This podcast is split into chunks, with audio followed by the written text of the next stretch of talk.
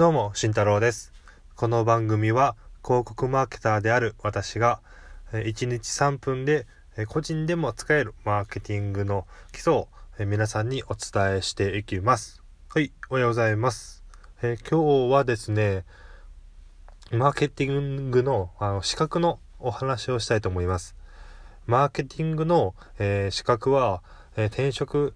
えー就職において優位なのかというのでお話ししていきます。えー結論から言いますと、え優位ではないと思います。というのはですね、えー資格を取るぐらいなら別のことをした方がいいなと私は思っています。えーそれは、まあ、SNS、SNS の運用ですね。とか、ブログの運用とか、そういったところを、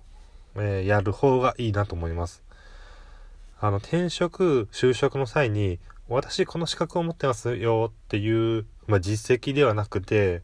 あの、実際に、えっ、と、フォロワー1000人まで、えー行きました。ブログ、あの、月間 PV これぐらいまで、えー集客ができるようになりましたっていう、そういった、あの、現場の実績ですね。そちらの方が、まあ、圧倒的に、あの、えー就職、なんて転職するときの、その、雇う側とすれば、やはり現場のそのものの知識を持っている方が、えーぜひ一緒に働きたいなと思うからですね。まあ、例えばですね、あのーまあ、あなたがこれから家を建てようと思います。で、仲間を、えー必要としてますよね。で、その時に、あのー大学で、え4年間、え建築を学びましたっていう人と、高卒だけど、えー卒業してから4年間、たった一人で、え家を建てました。で、今その家に住んでます。っていう人、まあ、どちらが魅力的に見えるか、一緒に、えこれから家を作っていきたいかっていうと、おそらく家を作った人ですよね。まあそういった感覚ですよね。実際に SNS で集客をしたとかって言ったり、ブログで集客をした、そういう人、その現場の知識、現場の感覚をしっかり分かってる人がやっぱり最終的に、えー企業も欲しがる。で、えーまあ、これからはまあ SNS の運用っていうのはもう企業は必須になってくるので、そこはえー必ず必要かなと思います。まあ、というか、まあ、企業が、えー今もう求めてますよね。なので、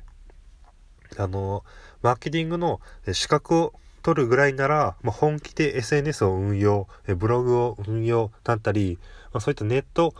えビジネスにおいて本気で自分自身で運用してそこで実績を出す。で、そこをアピールしてみる。